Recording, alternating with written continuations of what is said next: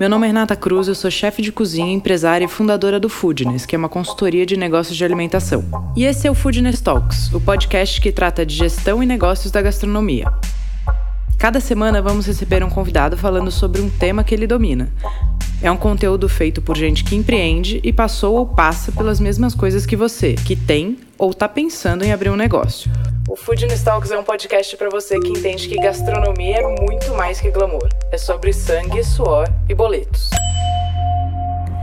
Nesse episódio, a gente recebe o Júlio Raw, o gestor por trás do Zedeli e dos recém-inaugurados Zedog e J Burger.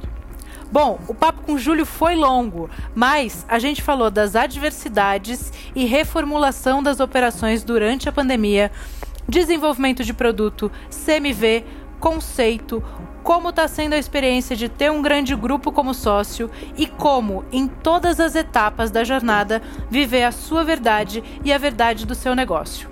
Vem que esse papo tá incrível e se você ainda não segue a gente nas redes sociais, a gente te espera no Instagram, arroba SomosFoodness. Bom, mais um Foodness Talks, dessa vez com Júlio Vilela Raw. Júlio, muito obrigada pelo seu tempo. Tá no meio da operação aí, né? Parou para falar com a gente. Sim. Obrigado você, Rê, por lembrar da gente. Um prazer estar com você. É... E boa, bom dia, boa tarde, boa noite a todo mundo aí que está assistindo o podcast. Muito bom. Júlio, primeira coisa, você é dono do Zedeli, do Zedog e do J, né? Então, três operações hoje aí na sua mão, sendo que duas você abriu na pandemia. Como é que foi esse, esse desafio? Meu, é, tá sendo muito difícil, né? É, para todo mundo é, ter que se reinventar, né? A gente se viu no, no início da pandemia é, tendo que, puta, é, olhar hora a hora, né? A gente não sabia o que ia acontecer na hora seguinte e, e com aquela incerteza, né? Do que, que como é que a gente vai seguir. A gente teve é, uma sorte é, é de, de, entrar no delivery um ano e meio, dois anos antes, né? Então a gente cons conseguiu é, migrar, um, um, um, conseguiu conquistar e, e, e, ter uma realmente um movimento bacana, uma clientela legal via delivery. É, isso com o ZDL, certo? Isso, isso, isso com o ZDL, isso. É, mas foi muito difícil, por exemplo, até o ZDL da minha avó, que já está fazendo 40 anos, inclusive esse ano, a gente imagina um restaurante de 40 anos que nunca teve delivery, né? Entrar no, no delivery, né? Montar um cardápio todo diferenciado e tal, foi um, um baita desafio.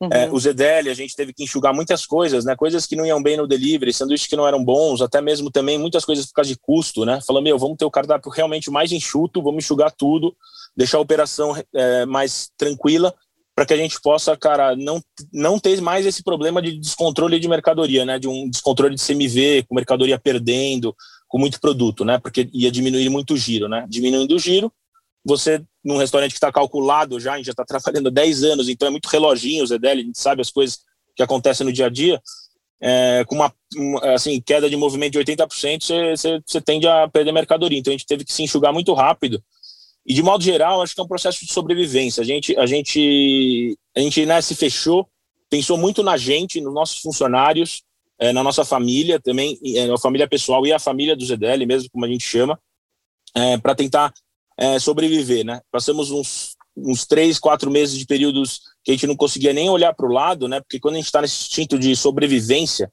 a gente é difícil, né? Você ter até mesmo empatia, né? Cuidar do próximo, é, é, além dos nossos funcionários, puta, poder ajudar um parceiro do lado, um, um, um amigo que está passando por dificuldades, tal. então a gente teve um momento muito de intro, de, de, se, de se salvar.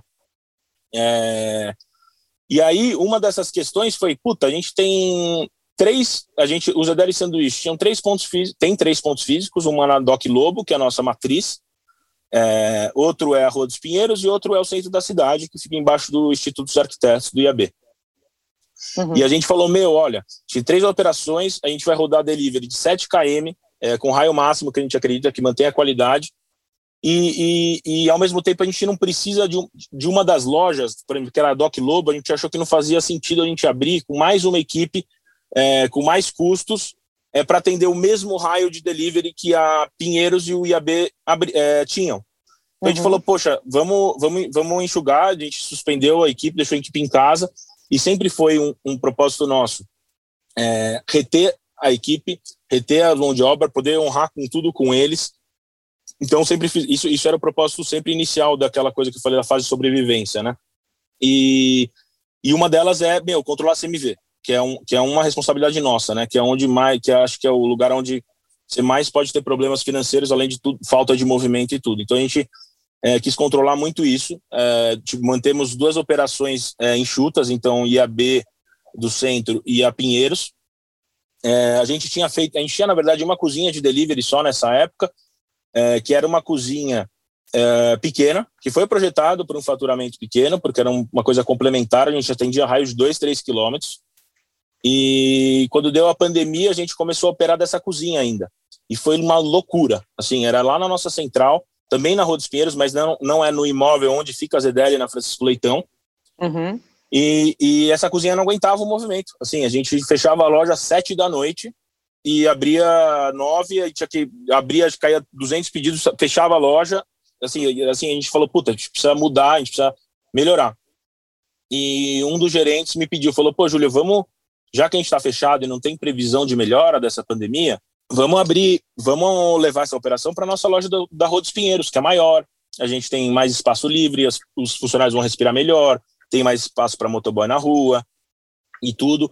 Então a gente fez um puto esforço, tarefa de guerra mesmo para mudar toda a operação, levar todo o estoque, é, reativar a loja que estava fechada já há um mês, dois meses. E quando a gente voltou, aí a gente realmente abriu a operação de Pinheiros, como está hoje, né, que é uma, basicamente uma dark kitchen, e, e, e aí conseguimos é, começar a performar. Então, o, o, o Z-Dogs, voltando na tua pergunta, ele, ele nasceu de uma necessidade, porque a gente tinha uma loja que tinha o mesmo raio é, de atendimento de outras duas que a gente já tinha, a gente falou, meu, vamos ter um produto novo, uma coisa que a gente gosta pra caramba, que era salsichas, que a gente faz, né, uma salsicha bovina, que a gente, como eu estava falando para você, a gente faz uma fábrica hoje, ela já foi feita no ZDL uma a uma, amarrada na mão, mas hoje a gente faz uma fábrica é, com maquinários incríveis. E a gente falou, pô, vamos, vamos expandir isso. É um produto que não tem ponto, é, não tem tanta dificuldade de execução nesse produto, é, não vai nos dar tanto trabalho para implementar, porque já tinham as salsichas, já tinham o pão de hot dog, já tinha uma série de coisas, e a gente achou que agregar realmente é, faturamento e agregar um, um produto novo. Então, o Z-Dogs nasceu dessa, desse nosso amor pela salsicha, mas também de uma, uma grande necessidade de agregar é, faturamento para aquela loja para que a gente conseguisse manter aquele ponto, porque ele, da Doc Lobo, ele parece pequenininho, mas é um ponto super caro, né? Uma quadra bem requisitada nos jardins e tudo. Então, assim, para manter aquele aluguel, a gente falou, meu, vamos abrir um negócio para pagar as contas, sabe?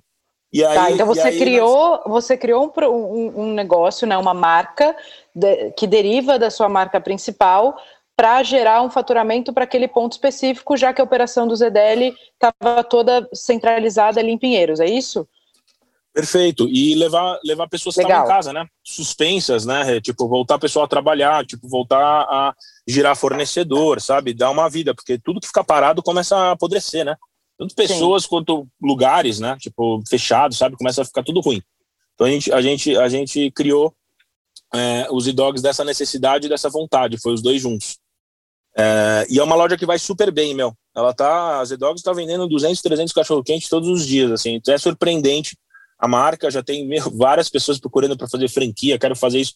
Que também é um mercado que eu acho que não, não assim, pô, tem o, o Dog House que faz um belo trabalho, mas é, depois disso não tem tantas é, dogs que fazem essa salsicha aí.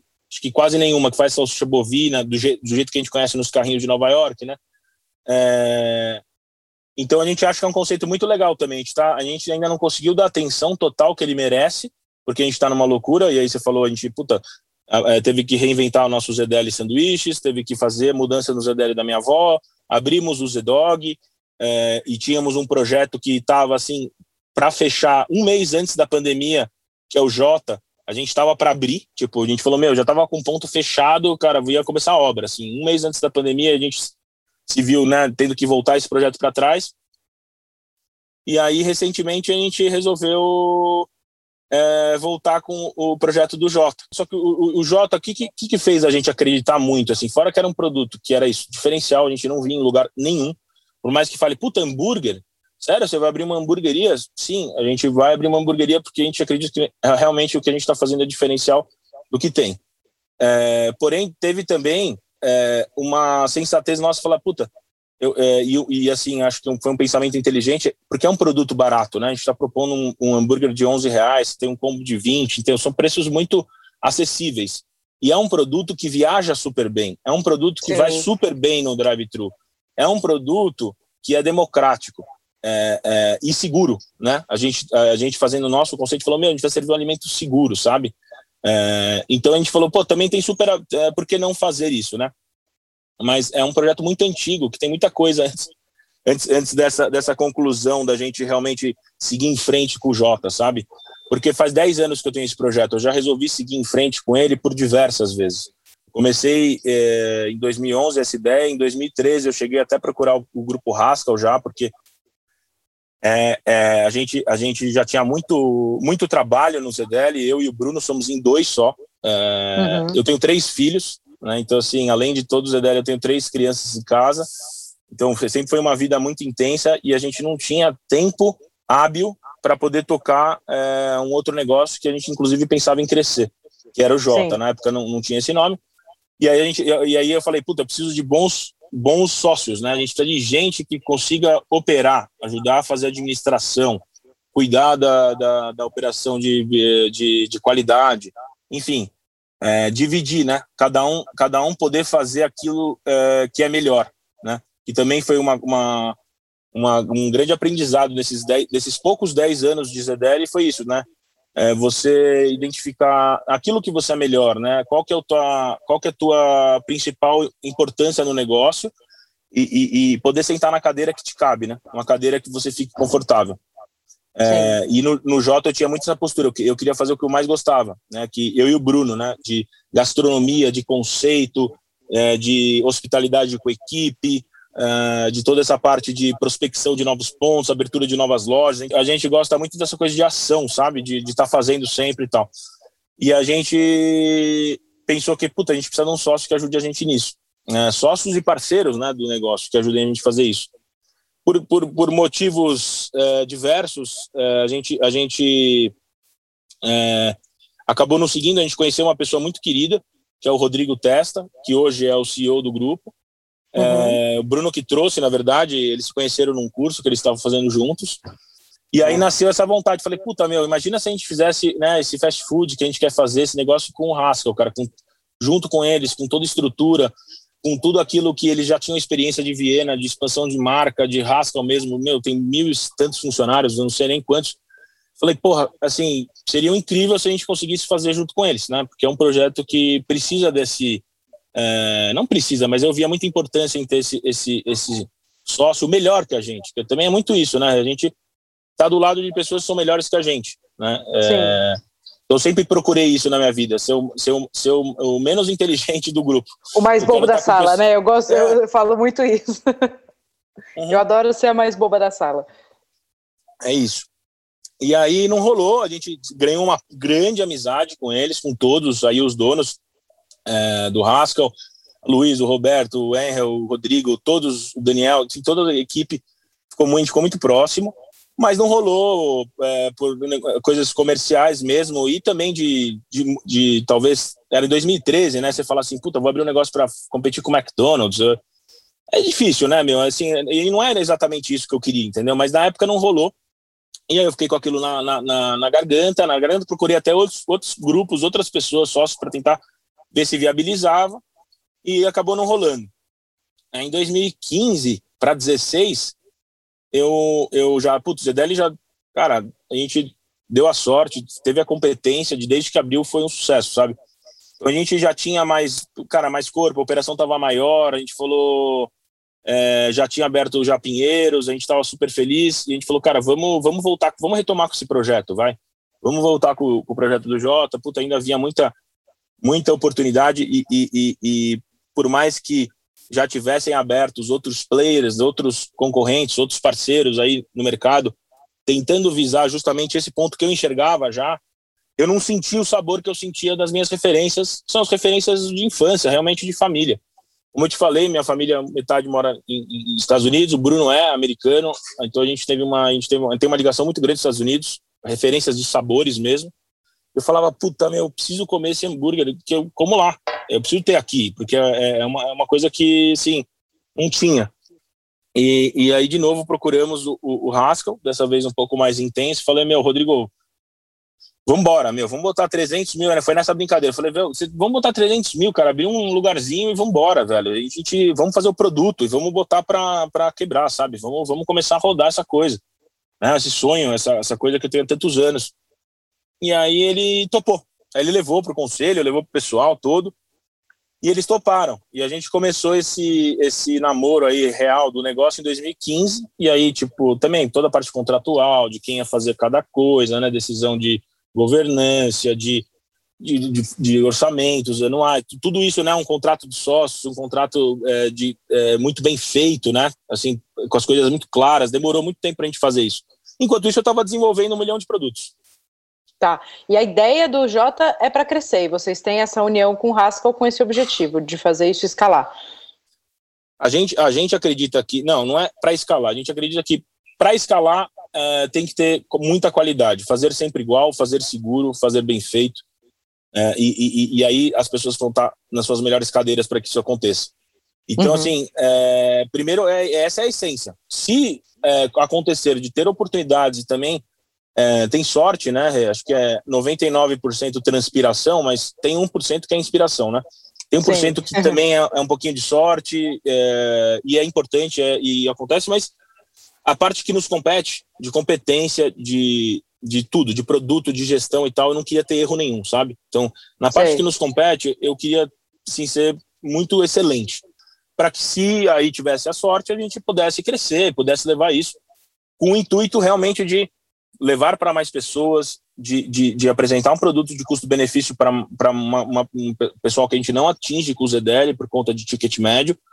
É, e, e, também para para poder crescer as pessoas dentro da empresa, porque para a cultura que a gente preza, é, que é uma cultura de empreendedorismo, é, de, de, espírito empreendedor, de inteligência e tal, a equipe ela precisa crescer. Né? A gente uhum. gosta muito que ela cresça aqui dentro, né? Mas também podem às vezes sair, crescer em outros lugares. Mas a gente tem tendo um crescimento de empresa, você também consegue melhorar a parte de gestão, né? De hospitalidade, de ter mais oportunidade para as pessoas. É isso. Sim.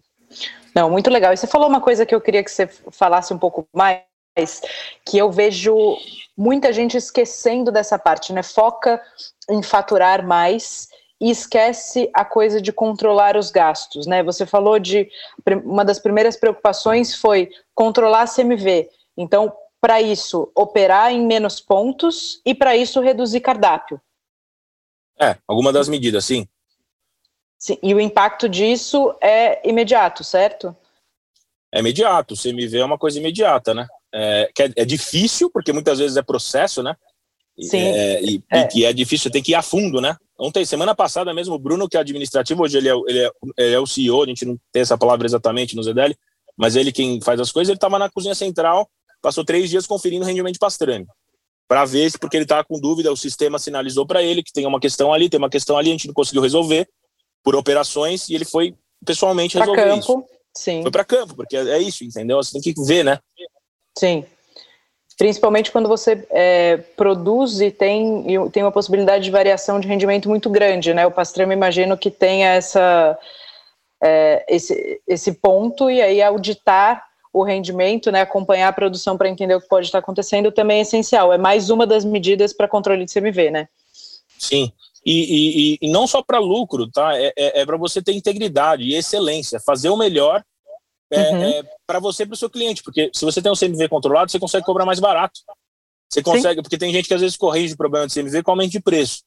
É, é, e não é, e é injusto com o cliente você fazer isso, né? Eu acho que você deve fazer a sua melhor operação, a sua melhor performance, e aí fazer receitas também inteligentes, né? Porque também essa toda essa questão de, de, de cardápio, de saber usar os ingredientes, os mesmos ingredientes em conseguir extrair o melhor deles e, e, menos ingredientes na sua lista de compra, né? Isso é, é muito importante. O ZDL sempre teve isso. E o Jota nasceu justamente também dessa essência. Eu falei, cara, eu preciso, é, é, muito bom ter um negócio. Eu sonho ter um restaurante de um produto só, né? Você possa comprar um puta volume, sempre tá fresco, porque sempre sai aquele produto, né? Você ter oito pães no seu cardápio. Eu não acho inteligente, por mais que o ZDL a gente tem muito mais pão do que eu gostaria. Pô, porque você tem. Se tiver um pão só, ele sempre vai sair, ele sempre vai estar fresco. Você tem que controlar só um. Né? Então você tem que começar a ter um cardápio imenso. É, é, fica muito difícil o controle de CMV. Você começa a, às vezes, querer perder qualidade de produto, que é um pecado, é, principalmente na religião judaica. A gente não pode servir uma coisa que é aquilo que você não fala exatamente o que é. Você fala que o hambúrguer tem 180 gramas, tem que ser 180 gramas. Você Sim. fala que tem filé mignon, tem que ser filé mignon. Então, é, é, é, é justamente nesse, nesse ponto de, de, de poder otimizar a operação e não ter que tomar medidas ruins, né? Aumento de preço ou diminuição de porção ou piorar sua matéria-prima, né? São, são nossas últimas opções e, e, e se tiver, assim, puta, vamos trocar uma, um corte do, do, do, do blend, do burger, por, por, pelo Nelore, porque eu achei o Nelore bom, em vez de Angus. Puta, vamos fazer 700 testes e se isso ocorrer, eu ia tirar do meu cardápio que é Angus, entendeu? Eu não ia falar que claro. meu blend é Angus. Né? se eventualmente você precisar diminuir 20 gramas num produto, eu falo muito isso na, no, nas lives do Foodness, é deixar claro para o cliente. Né, quando ele entrar no aplicativo, quando ele pegar o seu cardápio, tem que estar tá lá escrito que o cardápio tem tantos gramas, né, que o hambúrguer tem tantos gramas. É, é sempre ter uma a, a, honestidade, a clareza, né, e, e, falar o que acontece ali de fato é, é nossa obrigação, não é não é negociável, né? Sim, é, são valores, né? A gente fala uhum. aqui, é, valor, integridade excelência são valores. Não, isso, isso não, é, não pode ser quebrado. Né? E quando você tem uma operação, uma, um, um grupo de pessoas que está na mesma sintonia, né, com, com, esses mesmos valores, fica mais fácil de você trabalhar, né? Porque quando você, é, porque a pessoa tem empatia, ela tem, ela, ela tem, ela tem senso de dono, né? Aquela protagonismo, enfim, aí você consegue realmente ter um, Aí, aí o trabalho do CMV é um trabalho técnico, mas também tem um trabalho todo emocional de equipe, né, Red? Você tem uma equipe é, que, que valorize onde ele está, que, que tenha um bom chefe, que tenha bons exemplos, que tenha feedback, porque isso faz o cara, quando você está apresentando um projeto de diminuição do CMV, o cara está do teu lado, porque você Sim. depende da equipe, né? Então, assim, é, nada vale, a não ser que você queira ter um capataz, que a escravidão acabou já há muitos anos, né? Que bate, que fica lá cobrando um vigia, né? Que a gente chama no ZDL, um auditor que fica ali e, e, e, assim, quando ele dá as costas, a equipe te apunhala, entendeu? Porque numa gestão de medo, numa gestão de, de, de né, nessa pegada de só cobrança e sem, sem ter o envolvimento emocional, você não na ausência do dono, na ausência do gerente, você não consegue, você não consegue que a equipe te represente. Você nunca vai conseguir um CMV que Sim. você deseja, a não ser que você esteja lá todo santo dia, né? É, todo santo dia. Então, então é, é, também tem isso, né? O trabalho de CMV é importante, mas inteligência de cardápio e tudo, mas sem equipe envolvida, nada temos. É, se a gente é, é, treinar a equipe, primeiro eles entenderem o que é CMV, a importância do controle, onde está, né, onde estão os pontos de contato aí com, com o impacto do CMV. É, muita gente não, não explica para a equipe do que se trata, e aí ninguém consegue controlar aquilo que não conhece. Treinamento também é muito importante, né? Sim. Você tem, que, você tem que prover não só treinamento, e aí pode ser dos chefes, mas muitas a gente está fazendo muitas consultorias, coisas que a gente nunca fez. Os três anos a gente vem fazendo, tem sido muito enriquecedor. Algumas não tiveram sucesso, outras várias têm tido muito sucesso. E aí é isso, de estar com pessoas melhores que você, às vezes pessoas que você não pode pagar, né? Um cara muito sênior, você não consegue ter o cara na tua folha, mas ele consegue disponibilizar duas, três horas do dia dele para você. Né? Então, assim, a gente tem aproveitado muito isso e, e, e passado para os gerentes, né? para os nossos gerentes de operação. Então, tem toda semana tem uma reunião deles, toda semana deles, deles com a equipe, tem briefing diário, né? É, como, né? Como essa comunicação ecoa dentro da sua equipe? Você passa, pô, você faz uma reunião de diretoria, isso é alinhado, vai passar para uma reunião com os, com os, com os chefes, com o pessoal realmente diretores, depois, puta, é alinhado com os diretores, depois é alinhado com os chefes de equipe, e aí isso é passado no briefing. Né? Lógico, não é às vezes a mesma informação, mas a matriz dessa informação tem que ser igual. E, e, e, e isso tem que até estar tá no teu Instagram, né? O jeito, que você, o jeito que você é, ele tem que ser transparente, tem que ser igual um funcionário, tem que ser íntegro. Então, é, todo esse também essa cadeia, essa, esse jeito que a mensagem chega é muito, muito importante, sabe? Não pode, a gente não abre mão de conversa um a um e de reunião, sabe? É uma coisa que, que para a gente é, é essencial para conseguir manter é, o CMV, para conseguir manter qualidade CMO. Sim, isso, isso é uma coisa que isso, isso, que você comentou do desenvolvimento das lideranças é pessoalmente uma das coisas que eu mais gosto de fazer né? Eu, eu entendo que tudo são pessoas e é realmente o que me dá mais tesão é ver o desenvolvimento, e é um dos trabalhos que, que a gente faz, né, a gente fez recentemente dois clientes que contrataram a gente como consultoria para fazer desenvolvimento de liderança, e puto, os resultados são incríveis, né, isso que você falou, tem uma pessoa de fora que vai fazer um trabalho específico, direcionado para aquele líder, e os resultados aparecem, né, é muito gratificante, assim, é muito bacana, todos os, os trabalhos que eu fiz com lideranças aí de, de casas que são clientes nossos foram muito interessantes.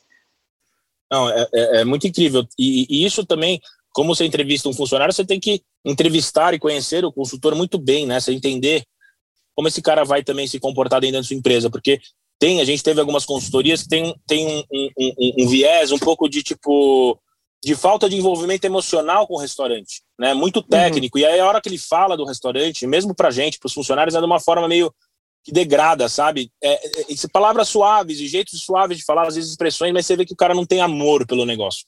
Então a gente, a gente sempre, assim, assim como com funcionário, como com sócio, como com fornecedor, como com, com consultor, a gente olha pro lado emocional antes, sabe? Tipo, o cara pode Sim. ser o melhor do mundo, mas se o cara for um puta de um cara chato, a gente chama esses caras de vigias, né? São os gatekeepers, né? O, é, o, sim, é o cara que só obedece ordem, que sempre bota a culpa no outro, que nunca não tem empatia, tal. Isso não vai, não rola, porque a nossa organização ela pede hospitalidade, a nossa organização ela pede é, é, é explicação. Ela não, é, não, é a cultura do medo, né? É muito mais fácil você xingar, falar e tal e, e, resolver lá na hora do que você explicar as razões, o motivo, fazer aquela pessoa entender as questões. Então assim a gente sempre procura nas pessoas que a gente vai ter parceria é, que elas partilhem dos mesmos valores. Sim, né? é essencial. É isso. Para dar certo, eu, eu... né?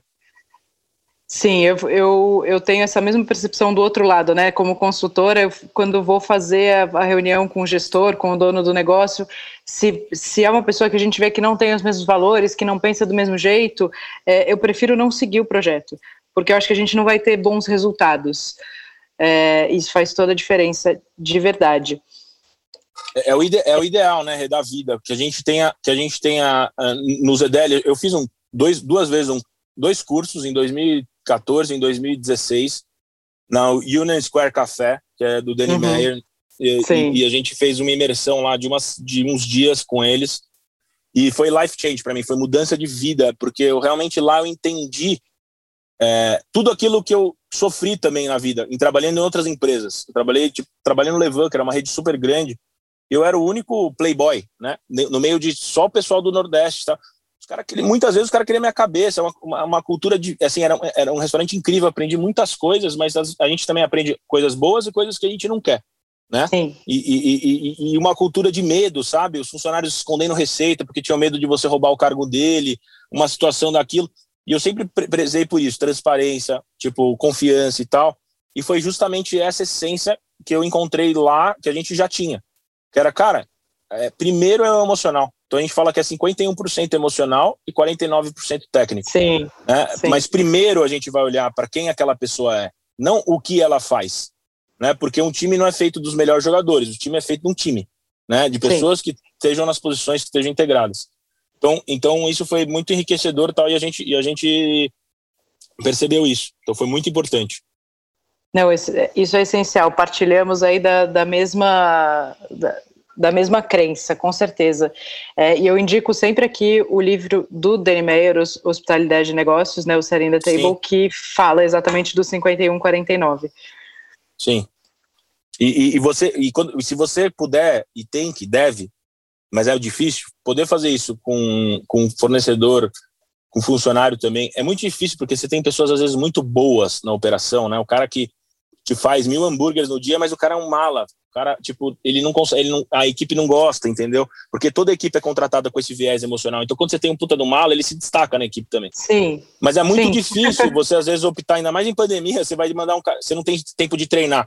A gente também uhum. tem isso. Pô, o cara é claro. é bom, o cara é bom, mas ele é um mala. A gente faz um monte de feedback. E mala, quando eu falo mala, é, é isso, problemas emocionais. Não é? O cara é super Sim. bom técnico, mas ele tem vários problemas emocionais a gente dá dois meses para esse cara, em, em, em, vias normais, né? Sem, sem, sem, pandemia, sem essa dificuldade toda. Tipo, você tem uma, mão de obra puta disponível, gente que quer trabalhar e tal, a gente é super rígido, tenta ser sempre mais rígido nessa parte.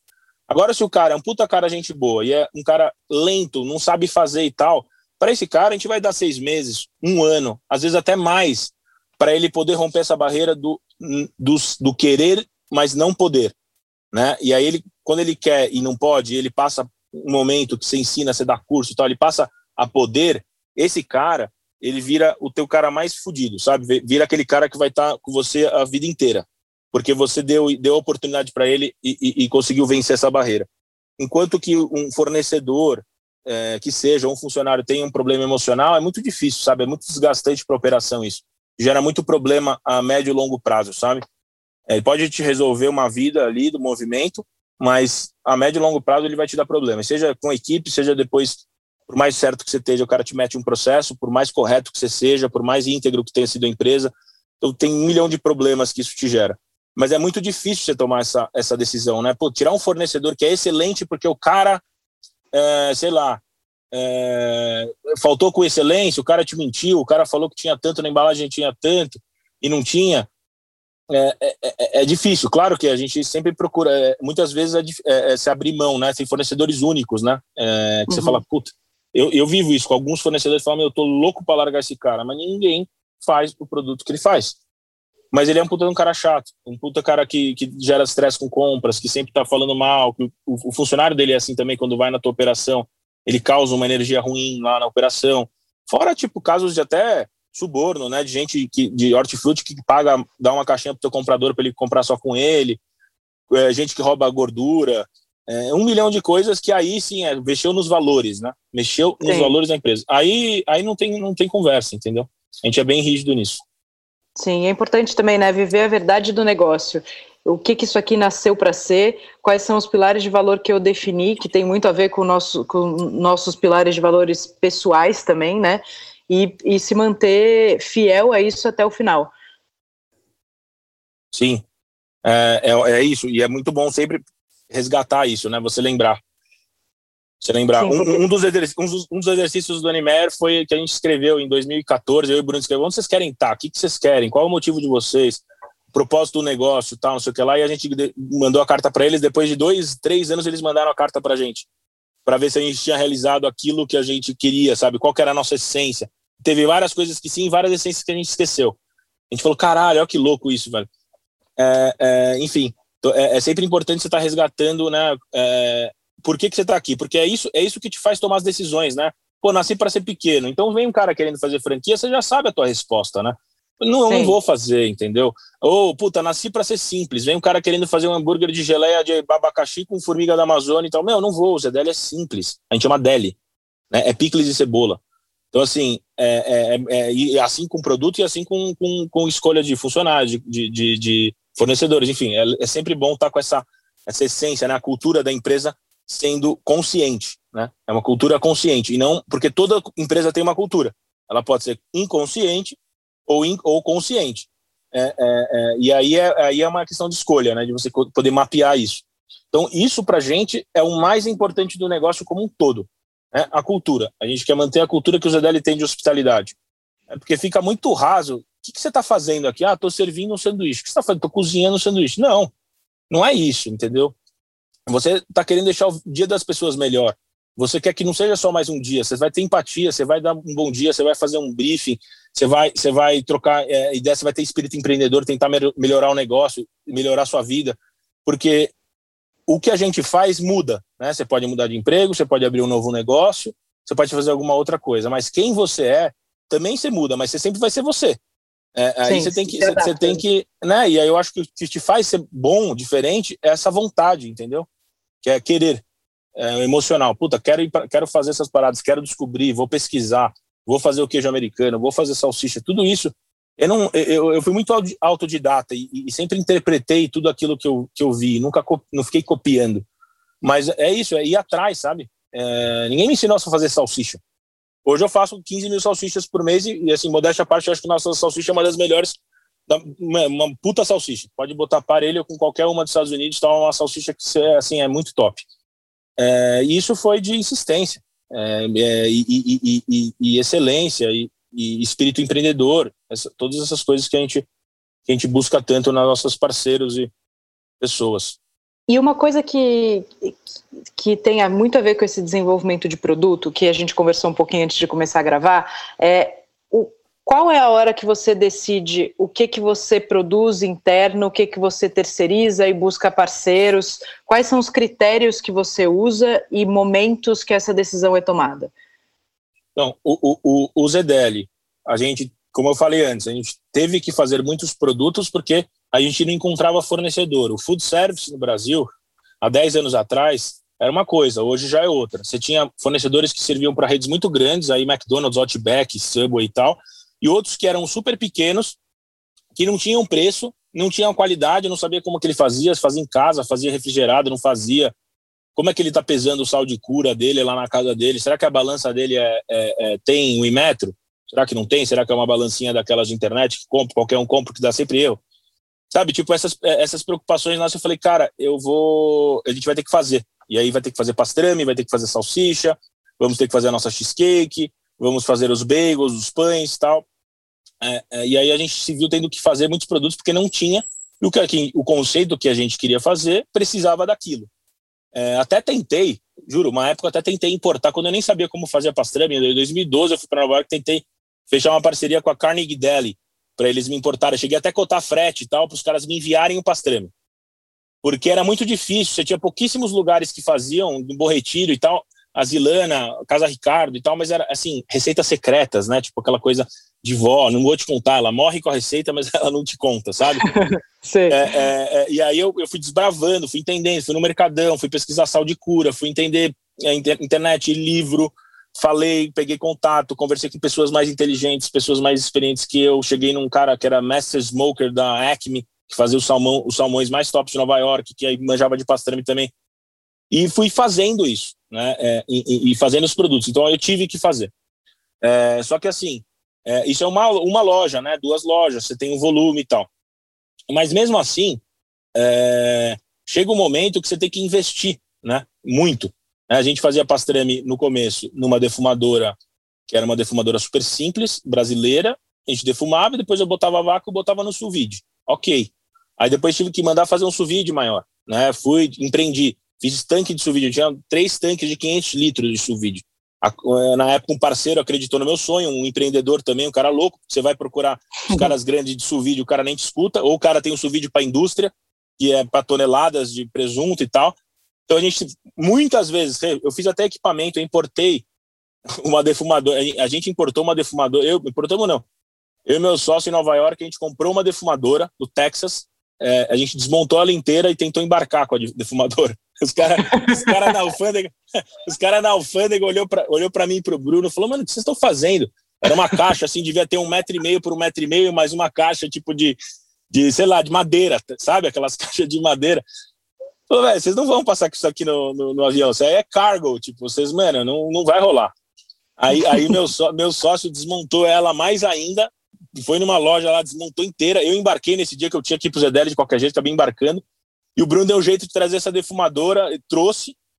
É, é, isso e o steamer, a gente fez isso, que não tinha. O steamer também era equipamento do pastrame que não tinha aqui. Que era um, é um equipamento de vapor, enfim, é um banho-maria, mas é um equipamento específico. E a gente é, trouxe, aí depois mandamos produzir um primeiro steamer aqui, produzimos uma primeira defumadora, mandamos fazer, investimos uma puta grana, suvide de 500 litros. E aí começou a não dar conta. O ZDL vendia tanto que não dava conta. Os equipamentos não davam conta. A gente quase botou fogo na cozinha com o suvide. Ele ficava ligado overnight, toda noite, assim, de noite por tá. dia. Ficava ligado uma vez, realmente pegou fogo. É, sorte que a gente tinha alarme, tinha as coisas, tal, a gente conseguiu chegar a tempo, é, conseguiu apagar. E a gente falou, meu, fudeu, não vai dar mais para fazer assim, ferrou. Né? É, não, vamos mais conseguir fazer desse jeito. A gente teve que investir no equipamento de 200 mil reais, que é um forno da Rational, com vários smoker, que é um equipamento do Rational que não existia aqui no Brasil. Importamos o equipamento, importamos as coisas todas, e aí fizemos. E agora já, já não está mais dando quase conta. Então, assim, é, tem um momento que você tem que é, é, você tem que também entender qual que é o seu core business, né? Tipo, e aí é isso, voltando naquela essência, né? Puta, o que, que o ZDL nasceu? A gente quer ser uma DL, beleza. A gente quer ter hospitalidade, quer ter nossa maior importância para essa parte com funcionário, com a experiência do cliente, com tudo, é, com os produtos, mas também não podemos deixar de ter pastrame, porque também não é, não é uma, senão não é uma DL. Como é que a gente vai fazer? é, aí investe mais tal. E assim, você tem que também fazer uma conta, né? Porque você acaba tendo dois negócios. Um negócio é o restaurante, todo aquela, aquela show, né? Que é o, um palco, tem iluminação, tem a luz, tem os artistas, os funcionários que estão ali apresentando a mesma peça todos os dias, né? Sempre sai diferente, mas é a mesma peça todos os dias, né? Como se fosse Sim. um clássico. E, e, e aquilo para a gente é, é, o mais importante. E às vezes a gente tem que se ver cuidando de processos de indústria. Puta, vai pegar fogo, puta, vai comprar um equipamento novo, agora vão ter que trazer uma defumadora do Himalaia. Não tem, não tem a carne que a gente quer, então tem que ter um boi de mil quilos. Vamos ter que agora desenvolver um cara que quer fazer um boi de mil quilos.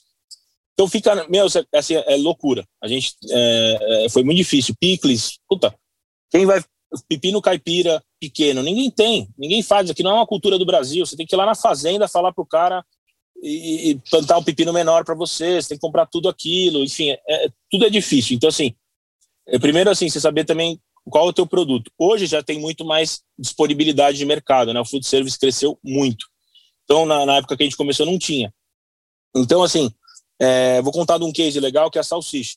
A gente, inclusive, abrimos os Z-Dogs agora e a demanda de salsicha cresceu muito. A gente está consumindo 20, 15, 20 mil salsichas por, por mês. A gente sempre fez a salsicha na, na nossa central. Tá? Então era, era embutidora manual, é, compramos um cúter caríssimo, alemão, que era o cúter para fazer a salsicha, mas é um equipamento, tipo, é, é, industrial, mas não é, tipo, é um equipamento grande, mas nem tanto. Equipamento de 30, 40 mil reais, vai lá, loucura de comprar equipamento, compra, vamos fazer salsicha, vamos embutir e tal. E aí chegou um momento que a gente estava fazendo 1.500 salsichas na semana, duas mil salsichas na semana, e a gente, não, tudo na mão, amarrado, barbante a barbante, tipo, defumando no forno, varal, aquela loucura toda e tal. E aí, fora, assim, se fala, puta, não tô fazendo o melhor processo, essa massa tá ficando muito tempo exposta, né, mas um puta medo de qualquer coisa que tem, porque a gente tem integridade, né, de servir uma coisa segura. E também perdendo muitas vezes qualidade de produto, mão de obra super cara. E aí eu comecei a entender, falei, cara, não vai dar para ficar assim. Ah, ah, tem produtos que eu preciso fazer ainda, que eu quero fazer, mas tem outros produtos que eu acho que eu vou fazer fora e vou fazer melhor. E aí, eu, e aí a salsicha comecei. Eu, eu, eu fui no Santa Luzia uma vez, um dia, vi lá no. Falei, cara, vou ver, vamos ver todos os produtores que tem hoje. Eu já conhecia a maioria. Mas falei, será que o Santa Luzia tem alguma coisa diferente? Aí fui lá, achei uma, uma salsicha super legal, é, nova. Falei, caramba, meu, ó, que bacana e tal. Experimentei, falei, boa salsicha, legal.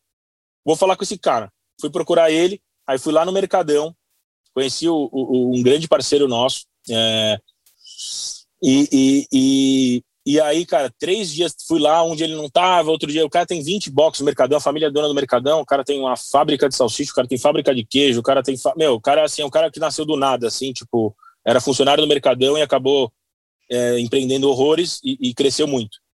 E aí ele me abriu uma oportunidade na fábrica dele, de conhecer. Tá. Né? Ele tem, puta, cara, defumadora italiana, é, incrível as defumadoras dele, um, um, uma máquina que é, um, é uma embutidora de salsicha, que é uma uma máquina alemã, que é uma Handman, que custa, cara, sei lá, 800, 900 mil reais a máquina, é, que vai fazer um trabalho melhor, entendeu? Não é porque é manual, não é porque é caseiro que é melhor, né? Sim. Então, é, é, uma das coisas foi, cara, qualquer produto que eu for desenvolver fora da minha central tem que ser igual ou melhor do que o do Zedeli. Então, isso foi uma, uma, das, uma das nossas matrizes aí para desenvolver outros, outros fornecedores. E a salsicha deu muito certo. A gente faz 5 mil salsichas em quatro horas lá, a massa sai embutida a, a, a um grau, tipo, ela está no varal a um grau para entrar na defumadora. Isso é, é, assim, um controle de temperatura enorme. Então a gente sabe que a gente está batendo a massa naquela temperatura, que ela sempre vai ficar com a mesma consistência, porque você bate uma massa seis minutos um dia, oito minutos na outra. Isso para a gente é falta de integridade e excelência no CDL. Não, não é fazer igual. Entendeu? Você não pode bater a massa um dia seis minutos, um dia oito. É tudo cronometrado, temperatura marcada. É, então, assim, foi um ganho enorme de operação. É, e estamos fazendo isso com vários outros produtos. É, o pastremente ainda não conseguiu, então é uma coisa que a gente entende que a gente vai ter que investir mais. Então a gente vai comprar um novo forno, é, vamos fazer, vamos fazer mais pastrame e tal, que é um produto que a gente não conseguiu ainda desenvolver um parceiro do, do jeito que a gente quer e com preço também, né? Porque você tem que fazer a conta, né? Você está comprando fora aquilo, o é, que que aquilo te traz de benefício, né? Fora que vai ter um acréscimo, né? Se você quer usar a mesma matéria-prima, é, às vezes a máquina não muda muito, não vai ter um rendimento tão diferente, o cara vai ter que ganhar alguma coisa, né? Você tem que pagar alguma coisa a mais para esse fornecedor. Então também saber qual que é o teu limite de poder pagar naquele produto, tanto que você pode pagar mais para te economizar em mão de obra Primeiro, que você vai ter menos pessoas, porque para fazer salsicha ou para fazer pastrame, se isso for terceirizado. Uhum. E aí uhum. não é só custo de mão de obra, é gestão, né? Porque tipo, tem cinco pessoas, são cinco pessoas, cinco filhos que você tem que educar, treinar é, e estar tá junto. É, é, é, e, e, enfim, então assim tem, você tem que analisar também essa, essa, essa questão técnica é, de, de custos mesmo.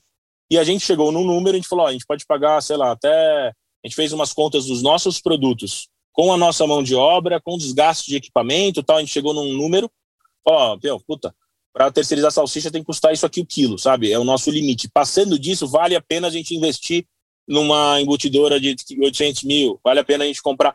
Então, fazer essa conta para tomar essas decisões também é muito importante, sabe? E não foi um papel meu só, é mais do Bruno mesmo, essa parte.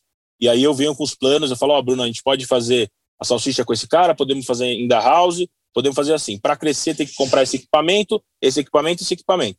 E aí, o fornecedor está vendendo a tantos reais o quilo. Aí tem uma conta para isso, né? Faz um denominador Sim. comum e se toma essa decisão. Né? Mas é, é isso. E aí, até hoje, está sempre compensando essas parcerias para a gente.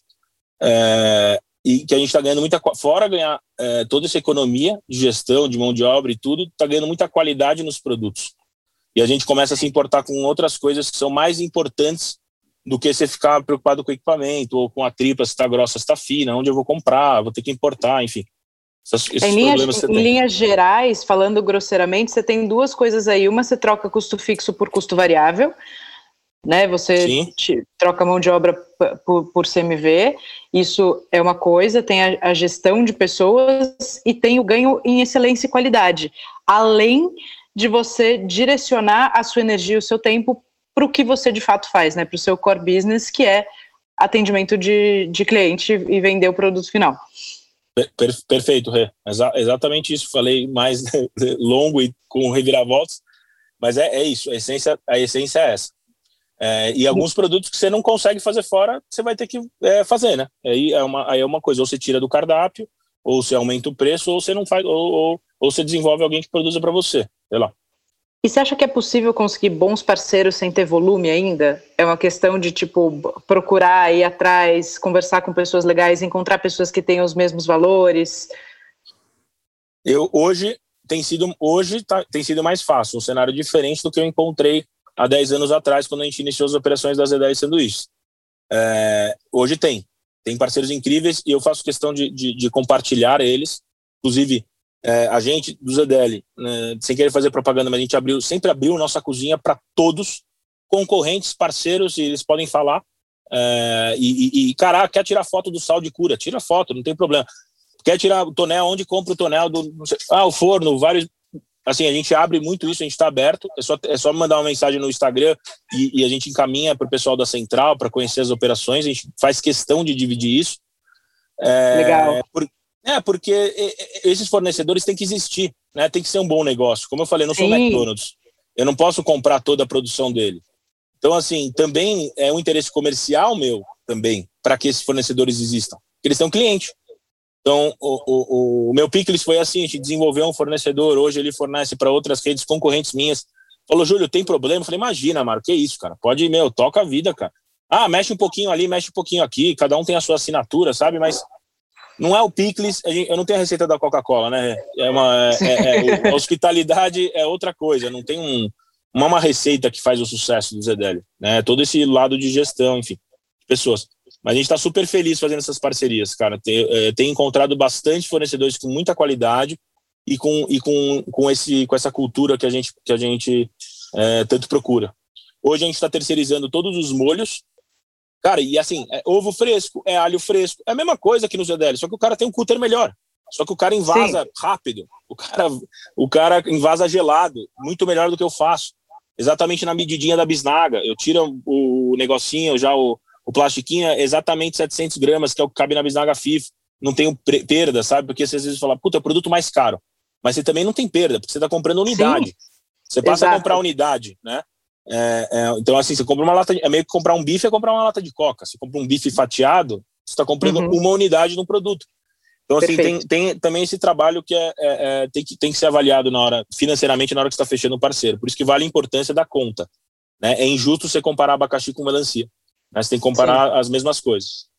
Exatamente, estou 100% de acordo. E para a gente acabar, a última pergunta, que passa muito rápido, eu ficaria mais horas aqui batendo papo com você. Bom, você sempre empreendeu sozinho ou com o Bruno, certo?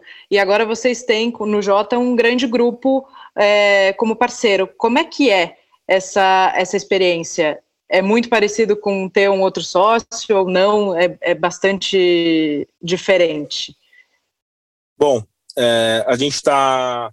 Uma grande diferença que a gente já vê de início é que eu e o Bruno, a gente sempre teve uma sociedade é, meio a meio. A gente sempre dividiu todas as, as decisões e, e, e isso era, um, era muito bom, mas também às vezes por algumas decisões tinham impasses e esses impasses às vezes eram mais demorados para serem decididos, né? Você tem dois, às vezes você fica ali meio em cima do muro e tal, não consegue às vezes tomar uma decisão com tanta é, mais, é, mais velocidade. Então, de, de, de, pronto, assim, a gente já, já, já, já tem uma coisa diferente, a gente tem uma terceira pessoa né, nesse, nesse relacionamento. Além uhum. do Rasco, a gente tem outros sócios é, no negócio, então já traz também mais uma seriedade. Eu acho muito bom é, essa relação, porque assim, é, eu e Bruno, a gente se conhece desde os seis anos de idade. A gente estudou junto até primeiro colegial. Bruno é padrinho do meus filhos, de um dos meus filhos. É, então a gente sempre foi muito, muito irmão. Né? Isso também foi muito, foi uma decisão muito difícil é, para a gente tomar para é, quando a gente foi fazer uma sociedade, né? Como a gente sentou em cadeiras diferentes, Bruno mais focado em administrativo, gestão, é, e eu mais gastronomia, é, conceito, e, e, a gente se cruzava em algumas coisas de operação, mas essas cadeiras sempre foram muito boas e a gente sempre teve uma divisão muito legal. Então a, a gente nunca, assim, a gente nunca brigou, eu e o Bruno, na sociedade mesmo. É, a gente já teve algumas discussões, mas assim, sempre foi uma relação espetacular. E, e, e, com, e com, mas assim, ao mesmo tempo, a, a gente não tinha que. era Quem prestava contas era para nós mesmos, né? Então a gente, na hora de sentar de fazer uma reunião de fechamento, puta, tem uma seriedade, mas é diferente de você ter sócios, investi os sócios que investiram, outros sócios maiores. O Rascal mesmo tem vários é, caras sêniores deles que são sócios da operação também. Então a gente é sócio do, do, do Haskell, mas o Haskell tem os sócios deles, tem mais outros diretores que também são pequenos sócios do Jotas, do Jota, perdão. E, e, e, e, é, e é isso, sabe? Tipo, é, uma, é, é uma prestação de, de, de, de, conta de tudo mais séria, e eu acho bom isso. É, às vezes, é, e aí isso é uma coisa que eu peguei, tipo, setores protegendo muito aquilo são deles, sabe? Compras falando, meu, muda isso, pelo amor de Deus, operações, não isso não dá para mudar, porque senão vai ferrar aqui, vai ferrar ali. Então, assim, é uma relação mais profissional é, e menos emocional um pouco, e está sendo muito, muito produtivo. Assim, a gente está efetivamente é, há pouco, há pouco tempo, então a gente está muito se conhecendo também é, na parte técnica. Mas é isso, assim, a cobrança de reunião é, é, é muito mais séria, cada um tem o seu assunto, você precisa é, é, corresponder, você tem que mostrar que também por que, que o Júlio está na gastronomia. Tipo, não é só porque eu criei o um negócio, eu tenho que ser o melhor cara para fazer isso. Né? Então, assim, é, com eles tem ficado uma coisa mais, mais, mais profissional. Isso, e de novo, é, são pessoas melhores do que a gente no que, no que competem a ele nessa toda essa parte que eles entram, que é administrativo, operações, é, é parte de contratação, processos, é, parte de, de, é, de sanitária de qualidade, que é impecável. Então, assim, é, essas coisas. É, então, assim, eles acrescentam muito, são pessoas melhores que a gente. Eu e o Bruno, a gente sempre, como a gente já falado antes, quer estar com pessoas ao lado que sejam melhores que a gente, né, que possam ensinar coisas e acrescentar. Então, então é, é um pouco disso. e a gente está muito feliz, cara, com, com, essa. É uma segurança, sabe? É, uma, é muito confortável você estar tá numa cadeira que te caiba, uma cadeira que você fica bacana, que você sabe que você pode tomar as decisões, que é realmente a melhor estratégia ter você ali, você está dando, você tá na sua essência, sabe? É muito, é muito gostoso. É, no ZDL somos só, só nós dois, então muitas vezes eu tenho que entrar algumas coisas operacionais, algumas coisas talvez que não sejam meus fortes, mas com essa relação com o Haskell, cada vez mais eu estou fazendo aquilo realmente que eu mais gosto, que é a gastronomia, Sim. que é o cuidar do funcionário, a cultura interna do funcionário e conceito. É, é, é, isso, eu já não toco tanto coisas de operações, eu passo as coisas, eu estou aqui, lógico, mas tem outros vários gerentes, pessoas que trabalham lá que tocam as coisas é, comigo, sabe? Do jeito que eu é, concebi. E muitas vezes melhoram as minhas ideias, que é o mais legal, né? É, é isso. Muito legal. Aproveitando, quem mora em São Paulo e ainda não provou o Jota, recomendo fortemente. Zedeli já é já é caso de amor antigo, ainda mais porque somos vizinhos. E o, o Zedog ainda não provei, mas está na, tá na minha lista. Parabéns Boa. por toda a excelência de trabalho. Muito obrigada pelo seu tempo e pelo carinho aí de falar com a gente. Obrigado você, Rê. Muito, muito obrigado por lembrar da gente. Prazer estar contigo no canal. Foi, também ficaria mais horas conversando com você. Inclusive, vamos estender, vamos marcar um café. Vamos, não café não, mas vamos fazer um zoom. Vamos, vamos estar mais perto aí. Eu, eu, eu tenho acompanhado também seu trabalho. E obrigado, viu? Um prazerzão dividir meu tempo com você. E também aprendi muito. Foi muito gostoso.